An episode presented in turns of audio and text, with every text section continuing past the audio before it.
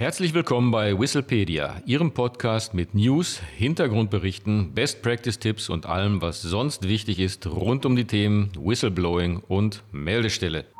Auf geht's! Hallo und herzlich willkommen zu einer neuen Ausgabe von Whistlepedia. Hier sind wieder Adrian König und Martin Walter. Heute geht es um Whistleblowing und die Best Practice Tipps für hinweisgebende Personen. In diesem Blogbeitrag geben wir potenziellen hinweisgebenden Personen wichtige Empfehlungen aus der Praxis. Normalerweise haben Hinweisgeber ja keine Erfahrung mit diesem Vorgang und leicht können schwerwiegende Fehler gemacht werden, die sich mit Hilfe dieser Tipps vermeiden lassen. Martin, was ist vor der Meldung zu beachten? Vor der Meldung, ja. Informieren Sie sich, ob Sie mit Ihrer Meldung in den sachlichen Anwendungsbereich des Hinweisgeberschutzgesetzes fallen.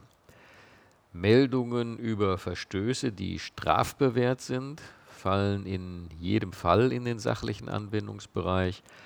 Bei Unsicherheiten nehmen Sie Rücksprache mit Rechtsexperten.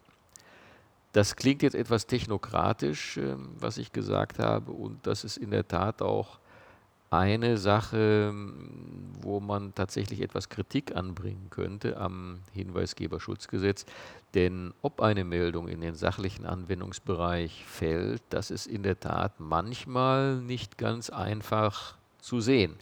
Und äh, wenn die Meldung nicht in den sachlichen Anwendungsbereich fällt, dann gelten auch die Schutzwirkungen des Gesetzes nicht. Also äh, ein wichtiger Punkt am Anfang nachschauen, ob die Meldung, wie gesagt, in den sachlichen Anwendungsbereich fällt.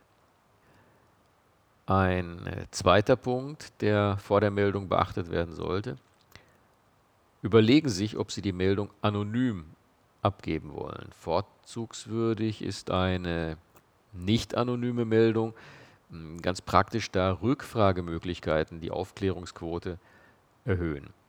Wenn Ihnen aber aus welchen Gründen auch immer eine nicht anonyme Meldung zu unsicher erscheint, dann melden Sie nach bestem Wissen und Gewissen auch anonym. Mhm. Und was ist bei der Abgabe einer Meldung zu beachten? Wenn man die Meldung abgibt und äh, in aller Regel haben ja hinweisgebende Personen keine Erfahrung damit, man macht das ja in aller Regel einmal zum ersten Mal, ähm, dann sollte man beachten, ähm, dass man eine möglichst präzise Beschreibung des Sachverhaltes abgibt. Und da orientiert man sich am besten an den W-Fragen, also wer, was, wann, wo, wie, warum. Ein weiterer Punkt. Stellen Sie die Unterlagen, die Sie zum Sachverhalt haben, dem Unternehmen zur Verfügung. Sofern Sie Kenntnis von Beweisen haben, geben Sie diese bekannt. Beachten Sie bei einer anonymen Meldung, dass Unterlagen oder Beweise, die Sie in elektronischer Form zur Verfügung stellen, Metadaten enthalten können, die Rückschlüsse auf Ihre Person ermöglichen. Also zum Beispiel, wenn eine Word-Datei mit angegeben wird, dann kann man ja in aller Regel ermitteln, wer die Word-Datei verfasst hat. Ein weiterer Punkt, setzen Sie keine Gerüchte in die Welt. Und ganz wichtig, bleiben Sie immer bei der Wahrheit. Eine bewusst falsche Meldung ist strafbar. Selbstverständlich können Sie bei einer bewussten Falschmeldung auch keinen Hinweisgeberschutz in Anspruch nehmen. Ja, vielen Dank. Wir haben ja gerade besprochen, was ist vor und bei der Meldung zu beachten, aber wo kann man die Meldung eigentlich abgeben? Voraussichtlich noch in diesem Jahr müssen Unternehmen und Dienststellen mit mehr als 249 Beschäftigten eine sogenannte interne Meldestelle einrichten. Organisationen mit über 50 Beschäftigten ab dem 17.12.2023. Und bei dieser internen Meldestelle kann dann auch die Meldung abgegeben werden.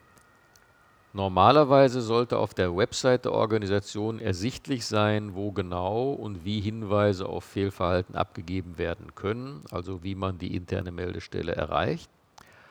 Und äh, melden Sie also bevorzugt an die interne Meldestelle, nur wenn Ihnen das aus welchen Gründen auch immer nicht opportun erscheint, melden Sie an eine sogenannte externe Meldestelle.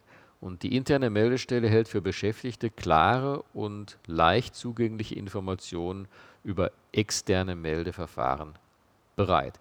Und diese externen Meldestellen, die sind eben nicht bei Unternehmen angesiedelt, sondern beim Bund oder bei den Ländern und es gibt auch einige spezielle externe Meldestellen. Wichtig ist, wenn Sie eine Information offenlegen, diese also an die Presse geben oder über Social-Media-Kanäle veröffentlichen, haben Sie nur dann Hinweisgeberschutz, wenn Sie diese Informationen vorher an eine externe Meldestelle gegeben haben und wenn diese Ihren Aufgaben nicht nachgekommen ist. Vielen Dank. Ähm, nun zu guter Letzt, wir haben ja gerade besprochen, was vor und bei der Meldung zu beachten ist. Was ist denn jetzt nun nach der Meldung zu beachten? Ja, auch da muss man noch äh, ein paar Dinge beachten. Ähm, Sie sollten vom Unternehmen bzw. der Dienststelle eine Eingangsbestätigung für Ihre Meldung erhalten und nach drei Monaten eine Rückmeldung über Folgemaßnahmen. Geben Sie nicht auf, wenn dem Hinweis nicht nachgegangen wird, Sie sich dann gegebenenfalls an eine externe Meldestelle und geben Sie die Meldung dort erneut ab. Oder letzter Punkt, Vermeiden Sie unbeabsichtigte Leaks, insbesondere wenn Sie anonym bleiben wollen. Berichten Sie nicht sofort an Dritte, auch nicht an Familie und den Freundeskreis, denn die Gefahr, dass dort eben Lücken entstehen können und wenn Sie anonym gemeldet haben, dass man sie dann identifizieren kann, wird dadurch natürlich größer. Vielen Dank, Martin. Das soll es auch schon gewesen sein für heute.